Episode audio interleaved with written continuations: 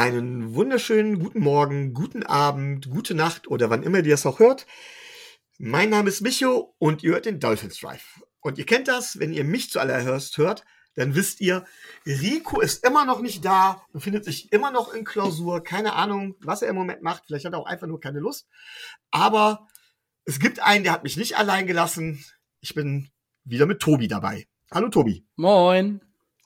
So, und wenn Rico, der ja wiesermaßen unser College-Experte ist, ähm, wenn Rico nicht dabei ist, dann müssen wir uns ja Ersatz besorgen. Und ich würde sagen, wir haben kompetenteren Ersatz gefunden in Jan Wegwert. Hallo Jan. Ja, moin, moin. Äh, schön, wieder dabei zu sein. Letztes Mal ja meine Premiere gewesen nach der Draft äh, der Dolphins. Und äh, ja, wir haben heute natürlich vielleicht nicht ganz so viel zu bereden, zumindest äh, auf den ersten Blick nicht. Aber äh, schön, dass ihr mich wieder eingeladen habt. Ja, wir hatten, äh, wir haben letztes Jahr ja ein paar mehr Picks gehabt und ich glaube, nächstes Jahr haben wir auch wieder ein paar mehr Picks. Dieses Jahr ist es wieder etwas ruhiger. Aber Jan, vielleicht mal sozusagen, du bist ähm, sozusagen der Special-Teamer im deutschen Football-Bereich, was College angeht. Das heißt, du bist wirklich Spezialist für College Football. Und wenn sich einer auskennt, wenn einer sagen kann, dass Skylar Thompson Tour Tagovailoa ablösen wird, dann bist du das. Ähm, ja, du machst eine ganze Menge. Ähm, wir haben gerade eben im Vorgespräch gesagt, du hast gesagt, das ist gar nicht so wichtig. Entschuldigung. Das Intro. Geiles Intro. Kommt mein Handy. Ja typisch, wahrscheinlich muss ich auch gleich mal mein E-Mail-Programm beenden. So ist das nun mal bei einer Aufnahme. Ähm, ja, also, du machst, ähm, du bist College-Experte. Ich weiß, du bist der College-Experte von Adrian Franke und Christoph Kröger im äh, Podcast Downset Talk. Ich weiß, du hast eigene Blogs. Du bist äh, unter Twitter erreichbar unter dem Nickname Gianni Vanzetti. Ist das richtig? Das ist korrekt. So, und ich habe bestimmt jede Menge vergessen. Gianni, äh, Gianni sage ich jetzt schon, weil hier Gianni steht, Entschuldigung. Jan, sag noch, sag doch noch mal was. Ein kleines bisschen zumindest, damit die Zuhörer dich einordnen können. Ja, zunächst mal ist beides korrekt. Also Jan geht, Gianni geht auch. Hängt dann eben immer vom, sagen wir mal, Freundes- oder Bekanntenkreis ab. Ähm, aber beides ist erlaubt. Ja, moin, ich bin Jan. Ich äh, habe ein paar kleinere Projekte im Bereich College Football und auch ein wenig NFL, bei mehr College Football, einen Blog namens Triple Option, auf dem gibt es halt die üblichen Previews, ab und zu auch äh, Recaps, aber meistens Previews zum College Football, relativ viel zur Draft, dann meine Analysen Du hast es angesprochen, Micho. Äh, bei Downset Talk bin ich im College Update. Ich habe die Sofa Quarterbacks College Football, in denen ich äh, regelmäßig dabei bin. Manchmal mache ich auch Sofa Quarterbacks NFL, beides bei Sportradio 360. Und diverse andere kleinere Projekte. Das für die eine oder andere Zeitschrift schreibe ich mal was oder so. Das war's aber im Grunde genommen sind das die wichtigsten Sachen plus eben den Twitter-Account. Aber zur ersten Frage, äh, ob jetzt Skylar Thompson Tour ablösen wird, äh, muss ich das jetzt sagen? Also äh, wir, wir kommen beliebter oder so? Skylar Thompson. Äh, ich meine, wir haben ja auch schon was dazu gesagt, aber und das ist genau das, was allen vielleicht noch mal klar sein sollte. Wir hatten zwischen Draft und unserer letzten Folge nur ein paar Tage Zeit. Wir sind tatsächlich auch noch nebenberuflich anderweitig beschäftigt, gerade Tobi, aber ich auch, ähm, so dass wir nicht so viel Zeit hatten, wirklich alles zu sehen und gerade mit diesen späten Picks da guckt man mal kurz rein, aber eine tiefgehende Analyse ist äh, wohl kaum möglich. Wobei ich ganz ehrlich sagen muss, ähm, ich hoffe mir von Jan halt eben, dass er uns vielleicht noch mehr zu den Spielern sagen kann. Und vor allen Dingen, wir haben uns gerade eben im Vorgespräch darüber unterhalten, auch noch zu einigen unserer undrafted Free Agents. Und Tobi, gibt es irgendwelche Dolphins-bezogene News? Gibt es wieder irgendwas über die Frau von Jay Cutler? Oder Ex-Frau? Oder bis auf die Tatsache, dass das Stadion der Miami Dolphins heute ähm, äh, Schauplatz eines Formel 1 Grand Prix ist und dass unter anderem äh, Mick Schumacher mal die Rutsche ausprobiert hat, äh, nichts, was wirklich von Interesse wäre. Nein, überhaupt nicht. Also, ernsthaft? Ich, ich kenne mich mit sowas nicht aus. Äh, ist das ernsthaft wirklich so? Das, das Stadion der Dolphins da irgendwie? Ja, das ist, äh, heute ist da ähm, Formel 1 Grand Prix rund ums Stadion und äh, die Spieler haben dann medienwirksam auch äh, zusammen mit den diversen Formel 1 Piloten so ein paar äh, Merchandise-Geschichten gemacht und hasse nicht gesehen. Und äh, ich glaube, Danny Ric äh, Ricciardo hat sich auch ein, hat sich auch ein Delfin und das Dolphins-Logo auf seinen Helm machen lassen und was weiß ich nicht, was alles. Und unter anderem äh, Mick Schumacher hat die großartige Rutsche im neuen Trainingszentrum ausprobiert. Das äh, ging dann viral, aber ansonsten.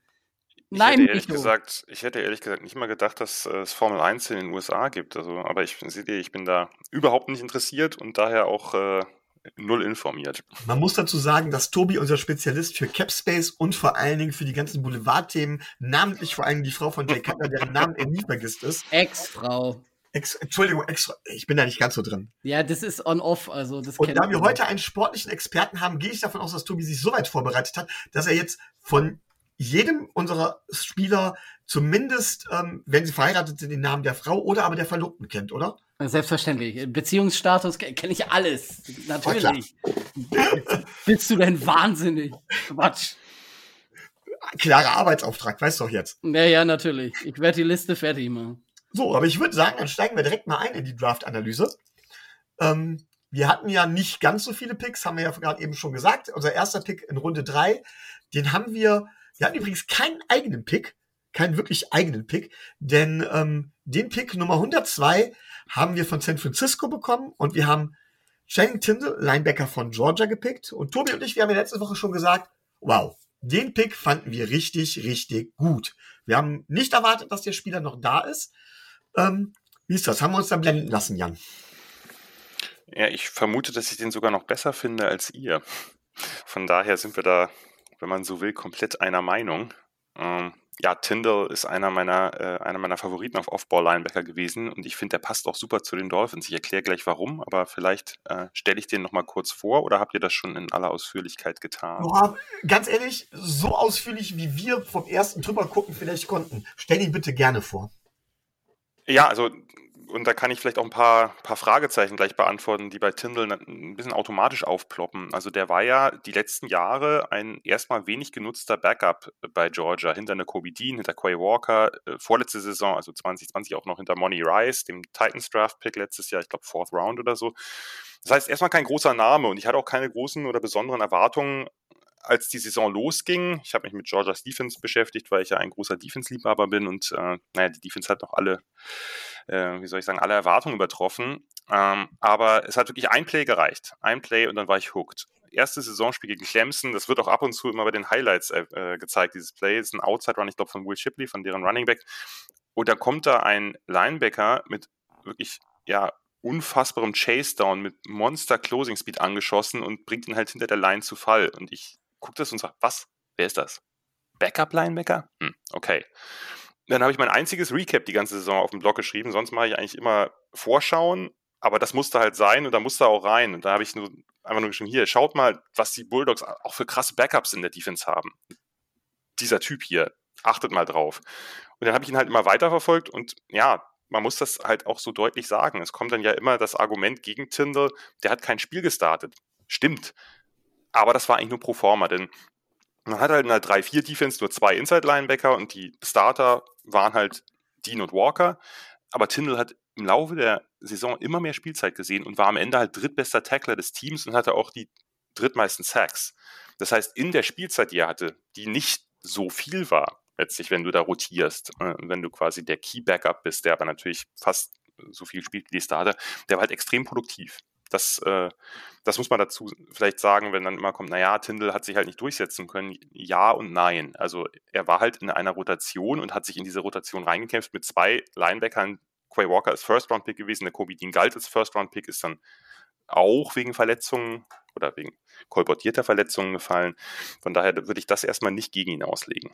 Ähm, wenn man ganz kurz mal ins Scouting reinguckt, das ist einfach ein krasser Spieler, weil es diese Sorte Spieler nicht so oft gibt. Und ich hätte, für mich war der auch schon eine ganze Ecke früher weg gewesen. Ich hatte den Borderline Second Round gehabt. Ähm, Channing Tindall testete erstmal super athletisch, extrem schnell und mega explosiv. Der hat einen 42er Vertical, das ist einfach nur pervers. Aber man sieht es ja auch auf dem Feld. Und der spielt ja noch schneller als seine 40-Time. Äh, ich weiß nicht mehr, wer es war. Ich glaube, PFF hat das so schön formuliert. Vergesst die 40-Time. Wie gesagt, die war sehr, sehr gut, aber die kommt nicht ansatzweise daran, was er für ein Game Speed hat. Er wurde ja dann, weil, weil er einfach immer besser wurde und weil er immer mehr Impact hatte, haben sie ihn ja dann gelegentlich auf Outside Linebacker oder Edge eingesetzt, damit sie eben alle drei Off-Ball Linebacker auf dem Feld haben. Also sie haben quasi die Defense leicht umgemodelt, äh, Kirby Smart und sein DC, Dan Lanning, um eben auch äh, Tindall einfach öfter aufs Feld zu bringen. und der Typ ist einfach, ne, ihr habt das ja, äh, oder nicht nur ihr, sondern auch die Hörerschaft, wenn man sich Highlights von ihm anguckt, das offensichtlich ist ja einfach, der hat einen unfassbaren Burst. Also das ist ja wirklich wie aus der Kanone geschossen, die ersten drei Schritte. Und da, dadurch hat er, deckt er einfach einen riesigen Raum ab zu beiden Seitenlinien, ist aber auch super schnell downhill. Also das ist wirklich das Beste der Klasse. Das, das kann man nicht anders sagen. Ähm, der hat vielleicht noch ein paar Probleme in Spielzeugerkennung. Klar, der ist natürlich auch noch nicht so lang eben auf dem Feld. Der hat eben nur dieses Jahr wirklich gehabt, wo er, wo er auf Offball dauerhaft eingesetzt wurde.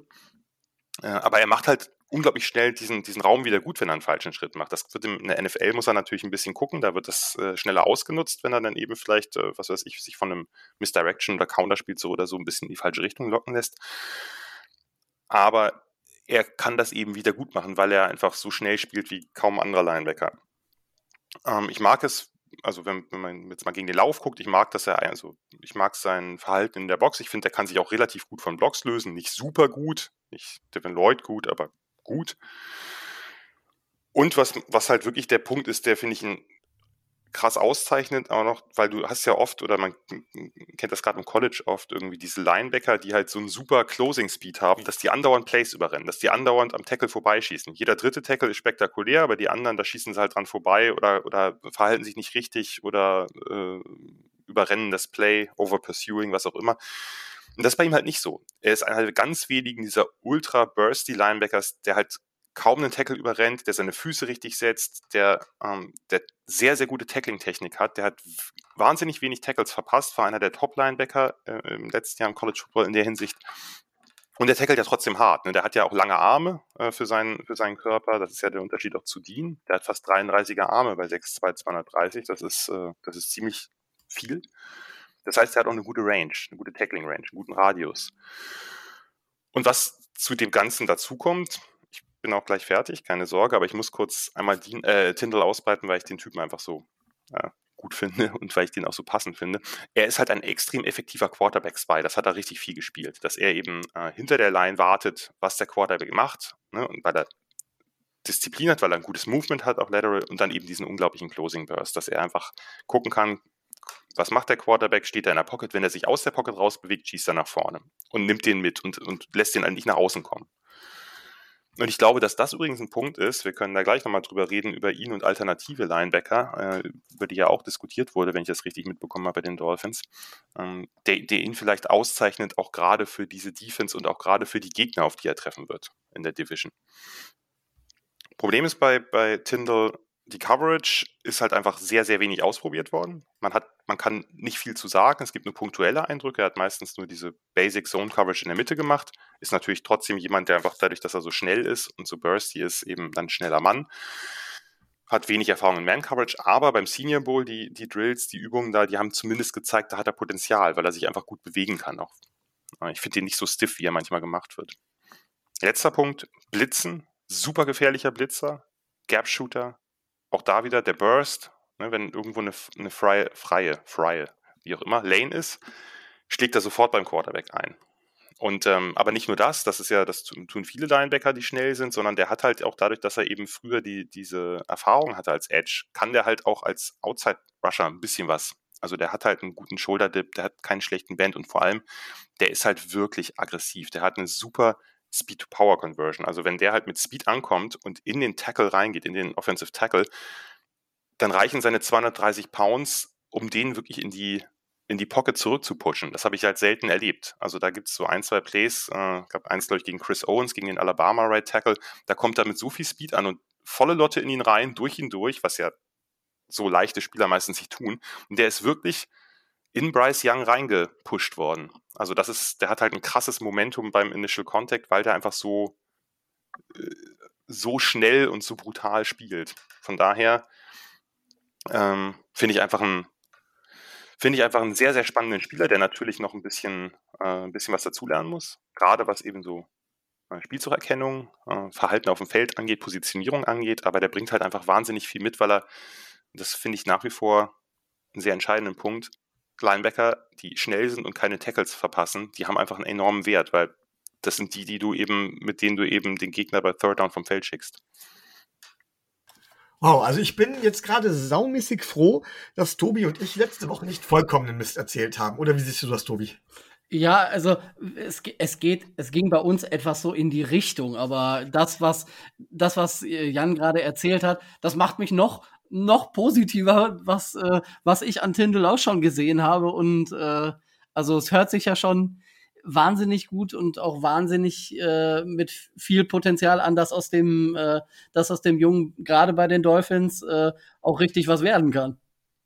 Ja, also ich will jetzt nichts vorwegnehmen, weil ich weiß, dass Jan ja gleich noch eine Frage hat, aber ich muss auch ganz klar sagen, und ich betone es nochmal, den Speed, und die Tackle-Sicherheit, die er einfach mitbringt. Das ist, das ist einfach diese Kombination, die in der Beziehung, ihn in der Beziehung auch so wertvoll macht. Also zum einen natürlich klar als Quarterback-Spy, als Blitzer, aber zum anderen auch eben als Off-Ball-Linebacker in der Run-Verteidigung, als dass er durch seinen vertikalen Speed sogar kurzzeitige Coverage-Aufgaben übernehmen kann. Das wäre durchaus auch noch im Rahmen. Und so eine Vielseitigkeit, die ist schon äh, sehr, sehr, sehr beeindruckend. Aber Jan, du hast gesagt, gerade zu Channing Tindall hast du noch Fragen an uns. Ja, ich habe ich hab zwei, also nee, bei, bei Tindall ähm, vielleicht, oder ich komme vielleicht zu einer, die, ähm, die glaube ich aufgeploppt ist einfach in dem äh, Bereich, weil es sind ja zwei dieser Off-Ball-Linebacker ein bisschen tiefer gefallen, als man das erwartet hat, nämlich er und Leo Chanel. Ja, und Leo Chanel hätte Rico gern gehabt, weil das, das ist doch der von Wisconsin, oder? Das ist der von Wisconsin, genau. Ja, genau. Rico ist ja Wisconsin-Believer und deswegen hätte er eigentlich gerne ihn gehabt. Ich glaube, er ist nicht der Einzige. Ich glaube, es gibt eine ganze Menge, die Leo Chanel lieber gehabt hätten. Ähm, zumindest auch das, was ich, äh, was ich dann irgendwie so bei Twitter ganz rudimentär mitbekommen habe, weil er derjenige ist, der ein bisschen, also das ist ja der Pick, der ein bisschen mehr Hype bekommen hat oder der Spieler, der ein bisschen mehr Hype bekommen hat vorher, weil der eben diese, auch ein sehr ungewöhnlicher Spielertyp, der wiegt 250 Pounds und äh, hat halt äh, auch, ist halt unglaublich athletisch. Ne? Der ist ja entgegen dem, wie er wirkt, kein Thumper, ne? kein, kein stumpfer Inside-Linebacker, der einfach nur in der Box steht und aufräumt. Und um das vielleicht, um den, den Punkt vielleicht mal kurz klar zu machen. Ich glaube, also ich verstehe den Appeal von Leo Chanel an dieser Stelle. Ich äh, glaube auch nicht, dass man damit was falsch gemacht hätte. Letztlich ist das ein bisschen, glaube ich, eine Frage des Einsatzes oder der Einsatzmöglichkeit. Bei Chanel ist es so, das ist halt ein physisches Monster in der Box, der hat eine super Awareness und Power und kann sich auf, mit diesen beiden mit diesen beiden Skills halt auf verschiedene Weise gegen Blocks durchsetzen und seine ein bisschen geringe Armlänge damit auch kompensieren. Ne, dann hat er diese super A-Gap-Blitzes, diese Inside-Blitzes, die Wisconsin immer mehr eingesetzt hat mit ihm und Jack Sanborn, dem anderen Inside-Linebacker, weise Outside-Rush, weil der so ein bisschen gehakt hat. Und das können, also konnte er halt super gut. Und hat eben die Athletik, die man sonst mit bei solchen so kräftigen Linebackers nicht hat. Und ich glaube auch, dass Leo Chanel den höheren Floor hat als Tyndall.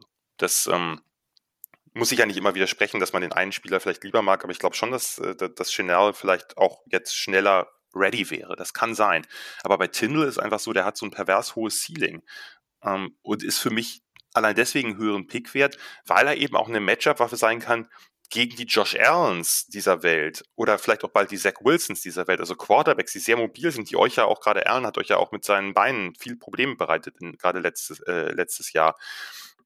Und da hast du dann eben jemanden wie, wie Tyndall, der halt diese Skills als Quarterback-Spy hat und der einfach so schnell im Backfield ist, dass er den eben nicht nach außen lässt. Und da gab es wirklich ein paar super gute Plays. Das letzte im, im Championship-Game gegen, gegen Alabama, wo äh, Bryce Young halt in der Pocket steht, lange steht und, Chin, äh, und Tyndall steht halt auch hinter der Line und wartet. Und als Young nach außen ausbricht und einen Rollout machen will, ist der im Nu da und hat auch so einen guten Angle, dass, dass Young nichts machen kann, dass er weder nach innen wieder zurück kann, und auch nicht irgendwie über außen noch einen weiteren Bogen nehmen und dann noch den Ball rausfallen, sondern der wird halt mit für minus 10 oder so, also für eine sehr große Anzahl Minusyards gesackt. Und das sind die Dinger, und die hat er immer wieder gehabt, die, glaube ich, in der NFL halt ihn zu einer Matchup-Waffe werden lassen, gerade gegen solche Quarterbacks, äh, von denen ihr jetzt zumindest eineinhalb, äh, Allen ist ein ganz anderer Typ als Zach Wilson, aber Zach Wilson ist eben auch einer, der gerade viel auch outside the pocket kreieren kann, wenn er denn die Entwicklungsschritte macht, aber wenn er sie macht, braucht man auch da eben natürlich einen Gegner oder einen Kontrahenten. Und von daher einfach ein, Spieler, der vom Potenzial her einfach ein paar Momente drin hat, die nur ganz wenige Linebackers mitbringen. Brad Coleman äh, zum Beispiel, ne, der, der, der YouTube-Analyst, der ja wirklich auch immer sehr, sehr, sehr, sehr ausführliche und äh, in-depth Scouting-Reports macht, der ist auch ein riesengroßer Fan von Tyndall. Der hat das irgendwann mal bei Twitter geschrieben. Ich glaube, er hat irgendwas sowas geschrieben. Sein Profil ist einfach bonkers. Äh, also er hätte sich, glaube ich, nicht mal gewundert, äh, wenn, wenn Tyndall der erste der drei Georgia Linebackers von Bord gewesen wäre. Von daher Ähm, so, so ganz stehe ich mit meiner Begeisterung da nicht allein da. Andererseits muss ich natürlich sagen, es ärgert mich ein wenig. Und das hatte ich auch in der Live-Coverage gleich gesagt, dass der nun bei den Finns gelandet ist, muss ich ganz ehrlich sagen. Weil ihr wisst, äh, ich bin ehemaliger Bills-Fan und äh, meine Sympathie für euch, also für euch beide ist natürlich sehr groß, oder für euch drei, Rico eingenommen, äh, für das Team mittel höchstens, um das nett zu formulieren. Und darum dachte ich so, oh nee, nicht Tindel bei den Finns. Das, das ja, aber ich auch keine Sorge, wenn du älter wirst, wächst sich das mit den Bills raus. das hat sich leider schon ausgewachsen, aber ich komme da, ich komme natürlich, aber der, sagen wir mal, die Rivalitäten sind noch mehr da als das Phantom oder deutlich mehr da. Das heißt, äh, ja, nein, aber äh, Scherz beiseite, also oder, äh, das Geflaxe beiseite. Das einfach finde ich ein, ein, super Fit. Wie gesagt, der, der, vielleicht wäre Chanel der sicherere Pick gewesen, in Anführungsstrichen, aber dass man hier eben nochmal auf Speed geht und auf diesen, wie gesagt, auf, auf den Speed, den man einfach, ich habe, also als ich dann jetzt äh, nochmal extra gescoutet habe und eben nicht nur die Plays während des, der Spiele gesehen habe und die Spiele gescoutet, sondern wirklich den Spieler gescoutet, ich habe halt auch da mehrfach einfach nur lachen müssen, weil ich das was vollkommen absurd ist, was, wie der auf den ersten drei, vier Schritten einfach, was der für eine unglaubliche Beschleunigung aufnehmen kann. Und das ist, das ist etwas eben zusammen mit dem, mit dem sicheren Tackling, was solche Typen Linebacker ganz selten haben. Da würde ich immer auf das Risiko gehen und, und sagen, naja gut, na klar, der kann halt sich vielleicht nicht richtig entwickeln oder wird in Coverage nie gut, kann alles passieren, wissen wir natürlich nicht, ist alles eine Projection, aber aber diese Skills, die würde ich gerne entwickeln als DC. Tobi, möchtest du da was zu ergänzen? Warum ist es nicht schnell geworden? Wieso soll ich da irgendwas zu ergänzen? Das war ja schon sehr, äh, sehr ausführlich. Meine Meinung zu Tindel äh, kenn, kennst du auch, kennen die äh, kennen unsere Hörer seit letzter Woche auch. Also ich bin sehr, sehr, sehr zufrieden, dass es dann Tindel geworden ist. Und äh, wie, wie Jan schon sagt, also ähm, es ist nicht die sicherere Wahl, das wäre vielleicht Chanel gewesen, aber es ist die Wahl ähm, mit dem größten Potenzial und äh, was äh, sicherlich auch im Interesse gerade auch von, ähm, von ähm, Mike McDaniel ist, weil der wird ja nicht nur ein Jahr da sein, sondern das ist ja schon auf eine längere, auf eine längere Zeit ausgelegt und ähm, da kann ich schon gut nachvollziehen, warum sie letzten Endes sich dann für den Linebacker von Georgia entschieden haben. Ich möchte sogar einen Schritt weiter gehen. Also bei mir ist es so, dass ich sage, von wegen, ich glaube gar nicht, dass Chanel die sicherere Wahl gewesen wäre. Ähm, man muss ja auch sehen, dass unserer Defense vor allen Dingen drei Dinge fehlten eigentlich. Und die drei Dinge in einer Person. Das eine ist das Problem, dass wir zwar letzte Saison nachher schematisch ein bisschen in den Griff bekommen haben, was aber trotzdem ein Problem war, unser Kryptonit, ne, werfende Running Backs. Also diese, diese supermobilen Quarterbacks haben uns lange Zeit immer wieder Probleme bearbeitet. Werfende Running Backs ist aber gemein. ja. ähm, und gerade deswegen, weil wir äh, auf der Mittellinebacker-Position und ein, einfach ein Qualitätsproblem haben und hatten. Das zeigt sich zum einen im Tackling, das zeigte sich auch lange Zeit in der Laufverteidigung. Also es war relativ schwer gegen uns zu, wer zu werfen, du konntest uns aber zu Tode laufen. Man muss Frost bei vielem Negativen, was ich immer über ihn sage, zugutehalten, dass er das entscheidend in den Griff bekommen hat mit seinem DC zusammen. Und Tindall ist, glaube ich, genau das Puzzlestück, was gefehlt hat. Und ich glaube, dass Chanel vielleicht auch geholfen hätte, aber nicht so ein passgenaues Puzzlestück für diese Defense gewesen wäre. Und hinzu kommt dann natürlich noch das Ceiling. Äh, während ich in der ersten Runde sage, drafte da nicht auf Ceiling, drafte nicht aufs Potenzial, drafte Spieler, die dir sofort weiterhelfen, die dich sofort nach vorne bringen, sage ich Runde drei und später, weil Tindall wird Starter werden. Ich glaube, selbst wenn er sein Potenzial nicht ausschöpft, ist das keine Frage. Aber da spielt das Potenzial schon eine wesentlich größere Rolle. Ganz klar. Wenn ich da gleich eine Frage stellen darf ja, zu. Ich glaube, viele haben einfach gedacht, dass Tindall, äh, dass das Chanel, jetzt komme ich, komme ich jetzt schon mit den beiden Namen durcheinander, die kann man auch so ähnlich äh, aussprechen, dass Chanel derjenige wäre, der zu Jerome Baker ein bisschen besser passen würde, weil er ein anderer Spielertyp ist oder ein deutlich anderer Spielertyp als Tindall zu Baker. Ja, dass man eher ein richtig ein physisches Monster hat und dann eben einen, einen schnellen Closing Speed, äh, ein bisschen variabler einsetzbaren Typen ist jetzt sehr äh, klischeehaft und sehr schematisch, aber das, glaube ich, ist, ist ein Punkt gewesen, der da vielleicht eine Rolle gespielt haben könnte in den Einschätzungen vieler Fins-Fans, die einfach sagten, wir nehmen den, wir nehmen den, der vielleicht eine etwas bessere Ergänzung ist und der nicht, der etwas weniger derselbe Spielertyp ist wie Jerome Baker. Oder? Also nehme ich mir mal so recht zuerst zu antworten. Ähm, ich sehe das ein bisschen anders. Ähm, tatsächlich ähm, glaube ich, dass du, dass er zwar ein ähnlicher Spielertyp ist wie Jerome Baker, dass du die Skills aber trotzdem auf der Position extrem gut brauchen kannst. Und ähm, ja, ja. Ähm, das ist unabhängig davon, ich glaube, dass sie trotzdem gut zueinander passen. Also du sagst ja auch nicht, hm, ich habe einen schneller Cor einen schnellen Cornerback, Nein, dann reicht mir ja ein langsamer. So, ähm, Chanel ist nicht langsam, aber äh, ich weiß, was du meinst, ja. Das ist einfach, ich glaube, dass, dass, äh, dass die Defense insgesamt noch gefährlicher macht. Das potenziert das ganze System noch. Ähm, gerade da wir sowieso sehr blitzlastig spielen. Und was in dem Zusammenhang ganz wichtig ist, das war Chanel auch, also wir hätten auch mit Chanel keinen Fehler gemacht. Denke ich, denke ich auch. Das muss man vielleicht dazu sagen. Ich glaube, dass ihr mit beiden Linebackern gut gefahren wärt. Ich, ich würde hier jetzt wahrscheinlich auch jubilieren, wenn wir, wenn wir Chanel gezogen hätten. Aber da sage ich ganz schlicht und einfach, das passt einfach wie, ja, wie Arsch auf Eimer, ne? Das ist wirklich meiner Meinung nach perfekt passend. Tobi, siehst du das anders? Nö, das sehe ich genauso. Ne? Und wir sind ganz froh, dass, dass wir nicht einen weiteren Badger haben. ja, irgendwie muss man ja Rico unter Kontrolle kriegen. Aber ich äh, muss weiterhin überwerfende Runningbacks grinsen, weil ich gerade einen Moment brauchte, hä, welche, wer, wer macht denn so viel Trickspielzüge, bis ich dann drauf kam, was, was ihr da meintet.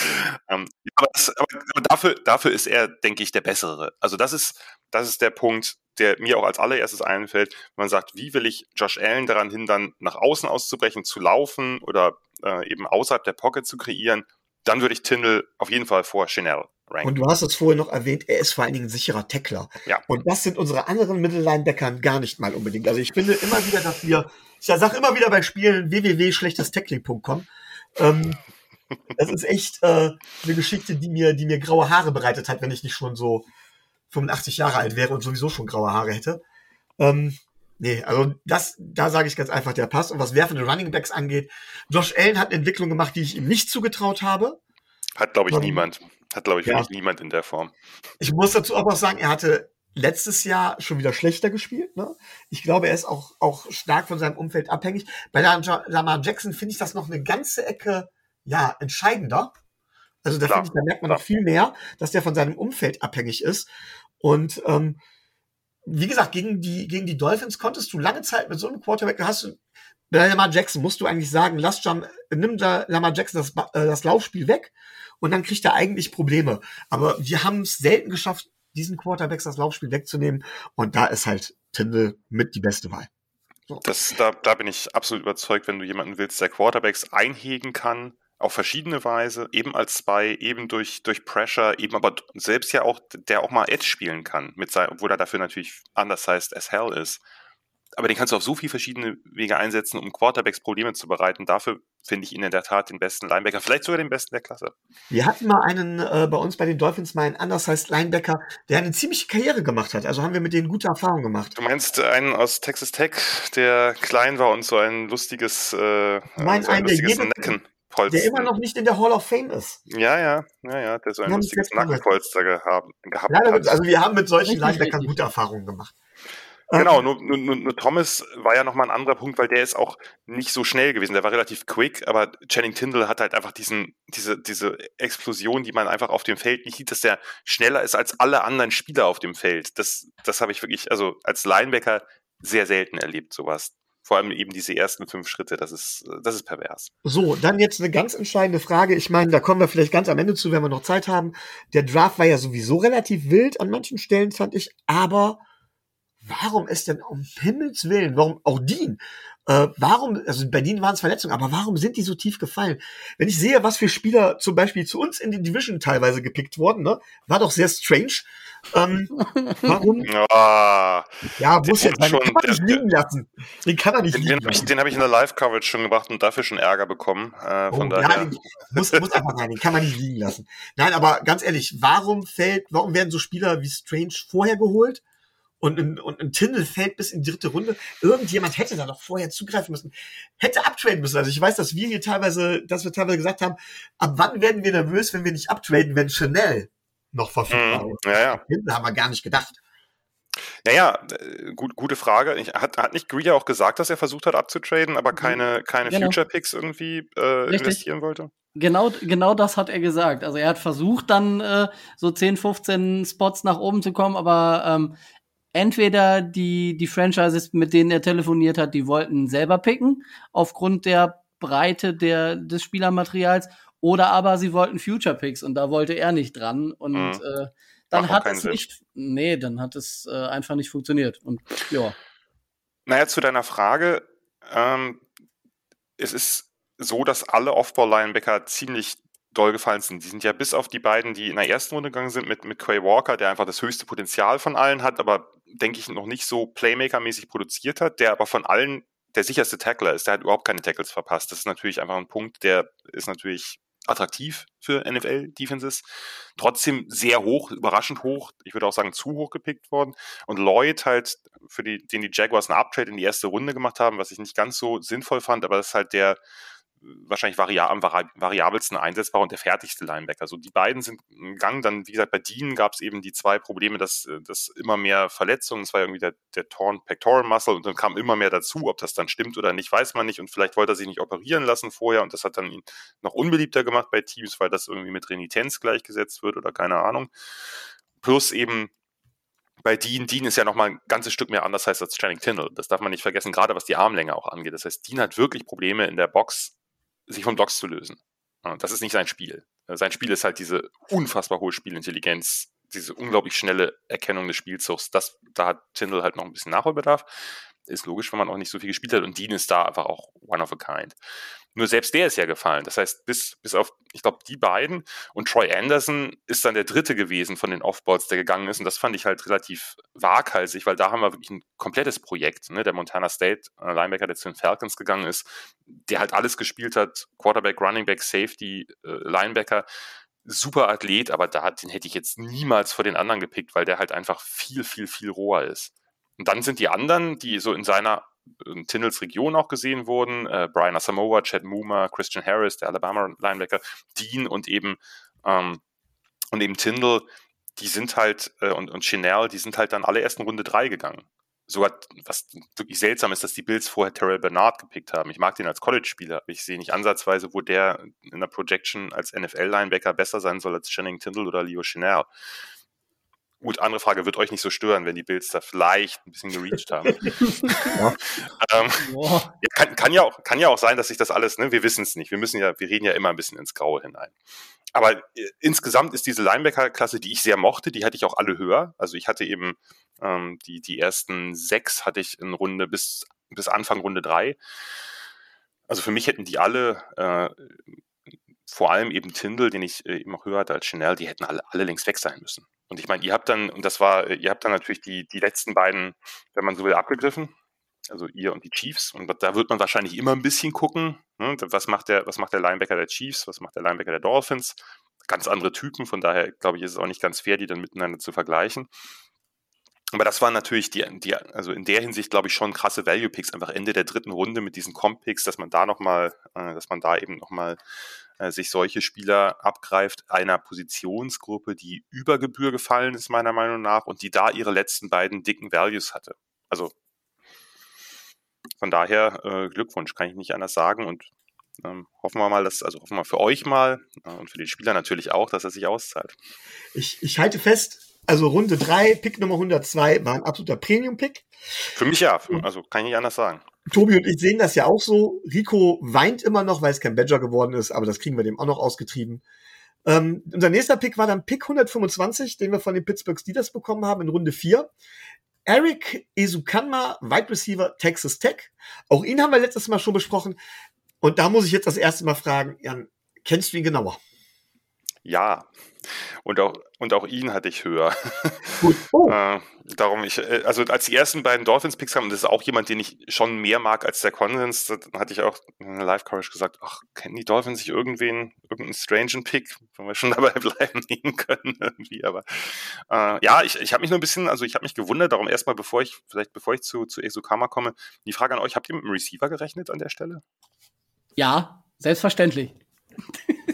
Nein, also ja, ja, ich hatte tatsächlich hatte ich das so mit auf der mit auf der Wunschliste stehen, weil also man ähm, muss dazu sagen, Devante Parker, Big Buddy Receiver, der nie ganz ein Versprechen halten konnte, mhm. haben wir zu den Patriots getradet. Ja, ich weiß. Und wir haben dementsprechend tatsächlich eine Receiver-Planstelle für den Receiver Nummer 4, sage ich jetzt mal, 3, 4, vielleicht auch 5, irgendwo offen gehabt und vor allen Dingen eigentlich eine Planstelle für einen, Planstelle für einen, für einen Outside-Receiver, für einen Big Body Receiver.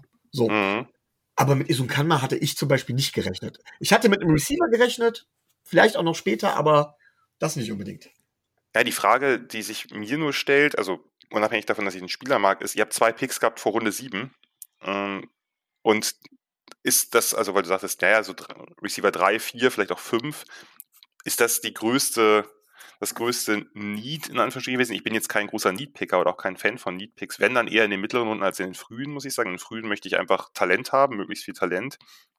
Im mittleren hat man ja oft dann relativ viele ähnlich gerankte Spieler und da würde ich dann immer sagen, naja, dann hole ich mir halt vielleicht den, der so ein bisschen mehr Need stoppt. Aber es gab, glaube ich, auch viele, die, äh, die äh, auf O-Line gehofft haben, oder? War zum Beispiel einfach, ne, also auch so, so Spieler wie Zach Tom, der, der Wake Forest Tackle slash Center, also so sehr bewegliche O-Liner, die auch ein bisschen gefallen sind, der auch noch auf Board war. Hattet ihr O-Line da weniger auf dem Zettel als Receiver, ja? Ähm, dann sage ich jetzt mal nein. Also O-Liner wäre auch okay gewesen. Nur immer, wenn ich, man guckt natürlich, was kommt bis zu einem. Klar, das war in diesem Draft irgendwie alles Makulatur. Ähm, aber ich muss ganz ehrlich sagen, ich hätte vor allen Dingen auf den Center geguckt. Weil ich glaube, das ist noch eine große Schwachstelle, die wir haben.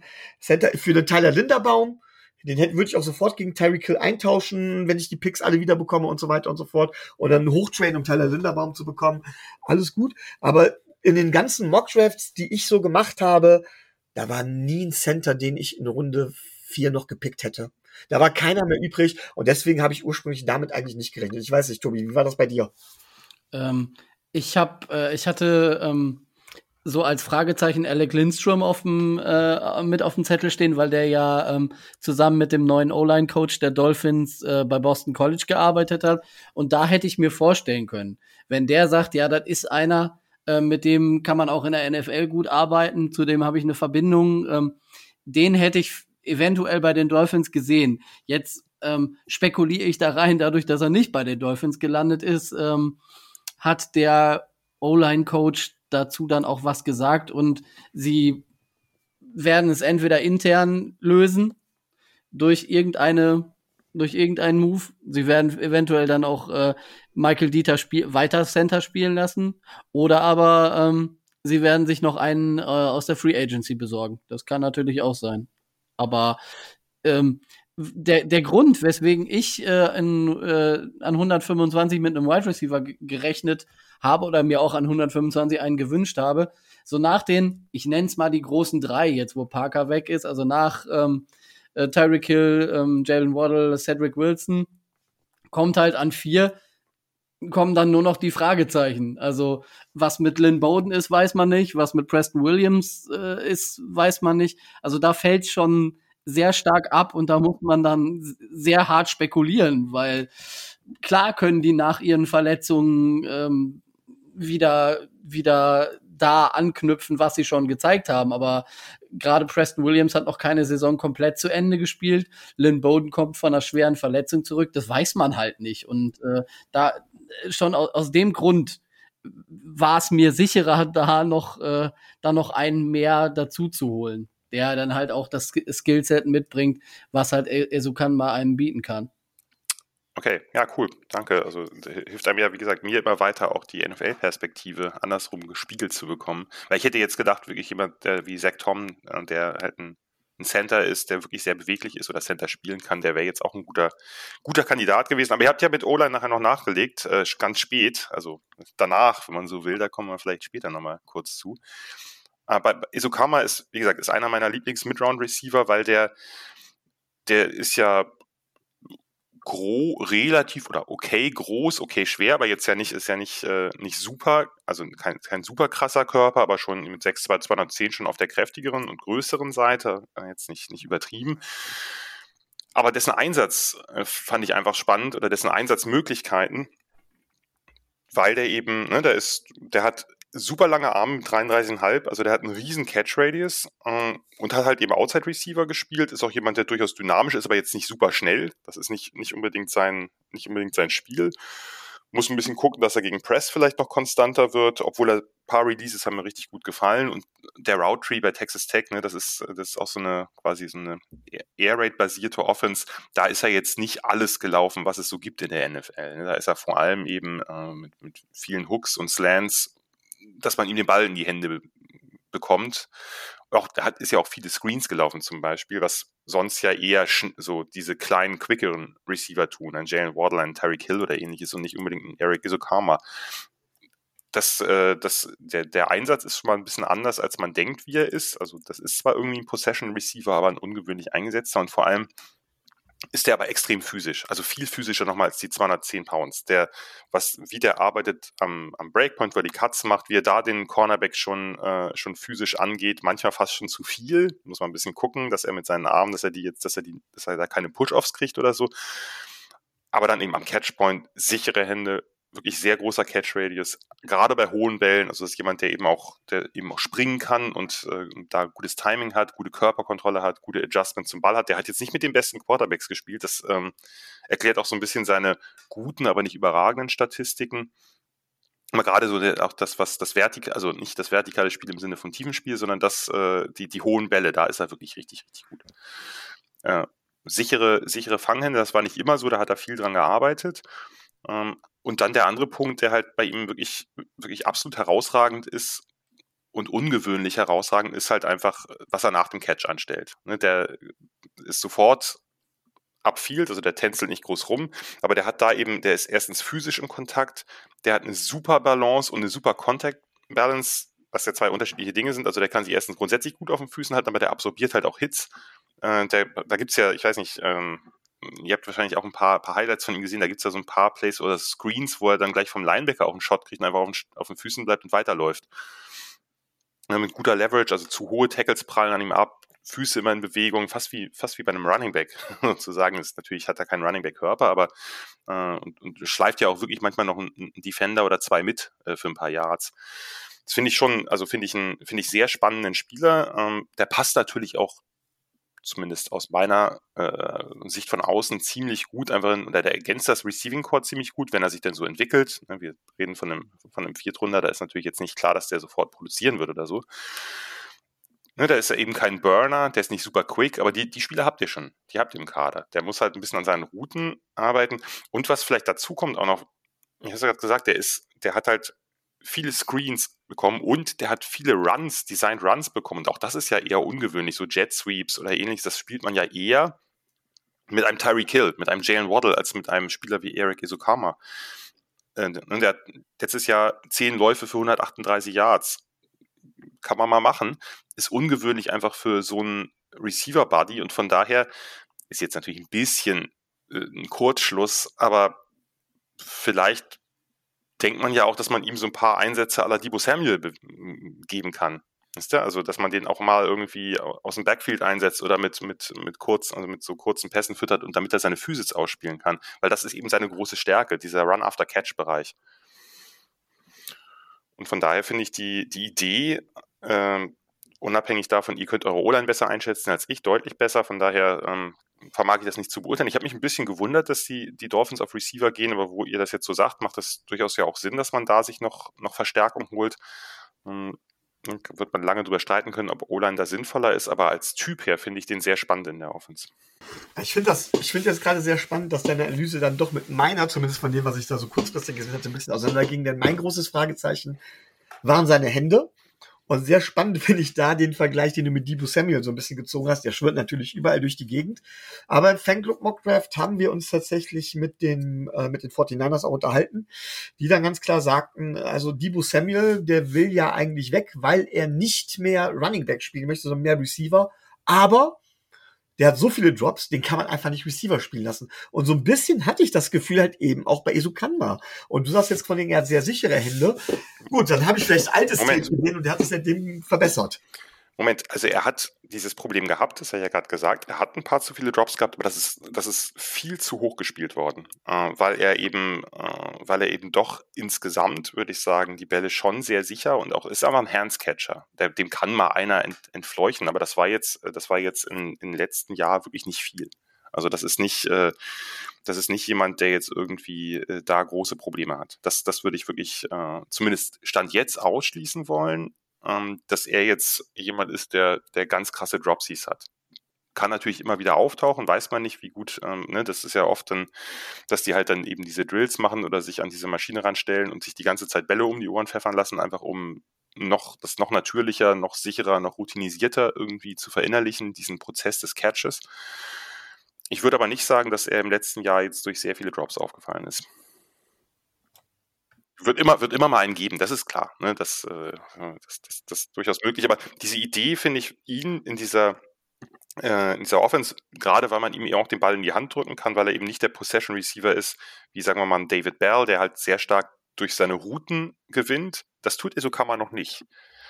Aber der gewinnt halt dadurch, was er nach dem, nach dem Catch oder nachdem er den Ball in die Hand bekommt, damit anstellen kann für eben einen Receiver, der jetzt nicht über Blazing Speed verfügt. Das finde ich schon einigermaßen eindrucksvoll. Tobi, hast du dazu noch eine Frage? Möchtest du noch was ergänzen? Ich habe zu äh, Eric Esokamba tatsächlich keine Frage mehr, nein. Okay, dann wäre mein Vorschlag, es dauerte dann ja lange, bis Runde 7. Pick Nummer 224 von Houston über, äh, über New England und Baltimore.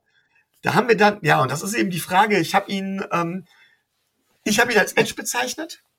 Ähm, auf der anderen Seite steht, habe ich auch schon gesehen, dass er als Linebacker gelistet wird. Cameron Good, University of California, Berkeley. Und ich glaube, das ist dann auch so ein Spieler so spät, den ich vorher wirklich nicht mal ansatzweise kannte. Und es war auch gar nicht so einfach, was über ihn auf die Schnelle zu finden. Deswegen, Jan, du kennst ihn oder? Ja, ich kenne ihn. Ich habe auch nicht damit gerechnet, dass er gedraftet wird, aber letztlich ist das in den letzten Runden, geht man da auch oft von den von diesen Boards aus, ne? wenn du dann irgendwie irgendwo liest, welcher Spieler in der siebten Runde ge gesehen wird und welcher als Priority Free Agent, so groß ist der Unterschied meistens nicht. Ne? Das muss man vielleicht auch dazu sagen.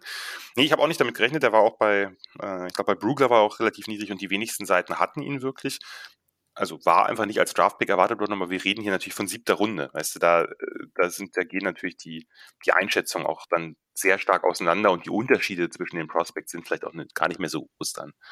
Und der, der passt insofern, ich habe ein bisschen, also als ich erst dachte ich, huch, hätte ich nicht mit gerechnet, waren da noch ein paar andere auf dem Board, aber als ich dann äh, so ein bisschen drüber nachgedacht habe, machte das schon irgendwie ein bisschen Sinn, weil ähm, die Finns stehen ja auf diese, sagen wir mal, leicht anders heißt Edge, Outside Linebacker-Typen, die man dann so ein bisschen, bisschen hochcoachen kann. Also Andrew Van Ginkel, der, der Badgers OLB, war ein bisschen ähnliches Beispiel, finde ich, wie, wie Cameron Good.